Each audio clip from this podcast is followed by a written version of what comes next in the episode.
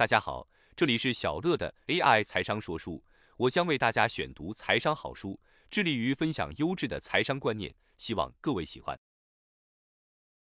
本期要跟大家分享的内容是在读飞利浦费雪非常潜力股的投资十五项要点 Part 一。近期购入环宇出版社经典新译版本的成长股大师飞利浦费雪投资大作《非常潜力股》。之前我虽然早已购买并研读旧版的《非常潜力股》，但由于旧版内容在一些翻译的语法上面不是那么顺畅，读起来其实较为吃力。再则，新版在引言的部分加入了菲利普·费雪之子，也是知名财经作家与投资人的肯恩·费雪于二零零二年十月对于父亲以及评价有关非常潜力股的部分。从中我们也可以看到，在肯恩·费雪眼中的父亲在晚年面临失智症困扰的点滴。让我们更加熟悉这位旷世的成长股大师。本篇文章以及接下来的系列文章，主要是从费雪于《非常潜力股》书中有关于投资的十五项要点进行摘要与个人感想的汇整。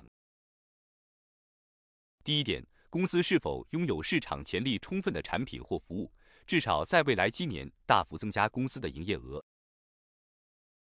费雪在这一点指出，一家拥有市场潜力的产品或服务。将可为投资人带来更大的利益。他将数十年来维持惊人成长率的公司分为两类，分别是幸运与能力兼具以及因实力而幸运的公司。对于这两种公司而言，费雪认为都必须具备良好的管理能力，没有任何公司单凭运气就能长期成长。他举出美国铝业这家公司是属于幸运与能力兼具型的公司，而像杜邦公司、美国运输公司则是因实力而幸运型的公司。费雪强调，一家公司的销售额如果持续今年大幅增长，无论该公司的属性偏向幸运与能力兼具，以及因实力而幸运的公司，对投资人而言都是发财机遇。进一步而言，能够解读一家公司长期的销售曲线，对投资者来说是极其重要的。我们从费雪这一点的看法可以知道，他相当看重一家公司的成长潜力。因此，一家拥有巨大销售增长能力的公司是追求最大利益投资人应该优先考虑的标的。费雪直言，如果公司拥有杰出的管理层，所在的产业又正在经历技术转变与发展，那么精明的投资人就必须提高警觉，看看公司的管理层是否可能带领公司创造出符合优异投资首选的销售曲线。费雪也以自己投资的摩托罗拉公司为例。当初摩托罗拉只是一家销售收音机与电视机产品的公司，后来转入到半导体与手机通讯相关业务，也使得公司持续成长，股价也从他投资时的四十五点五元飙升至一九五九年的一百二十二美元。而经过二十多年的超长期持有，摩托罗拉这家公司也为费雪带来高达十九倍的股价升幅。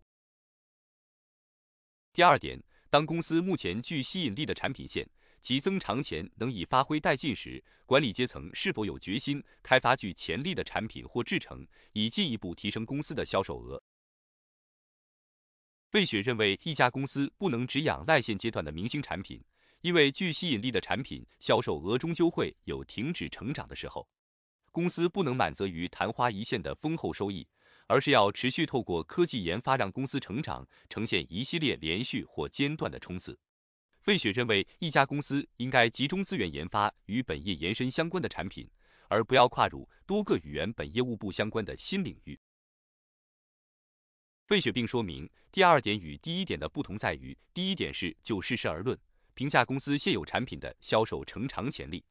第二点是就管理层态度而言，公司是否意识到目前所拥有的市场潜力已经发挥到接近极限，如果要持续成长。就必须为公司的未来开发新市场。从以上的论述，我们也不难看到费雪对于经营者心态的重视。如果公司经营者只是安于现况而不思进取，最终公司将面临不再成长的窘境。第三点，以公司规模来说，企业研发工作的成效如何？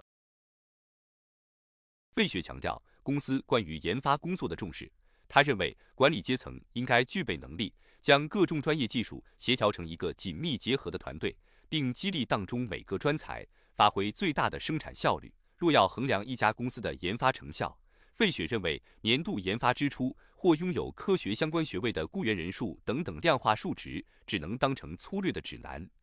而透过闲聊法，投资人可以针对某家公司的研究活动，向来自不同群组的研究人员提出问题。另外一种方法则是详细算公司在某个时期，比如十年当中的因研究成果而取得的销售额或净利润。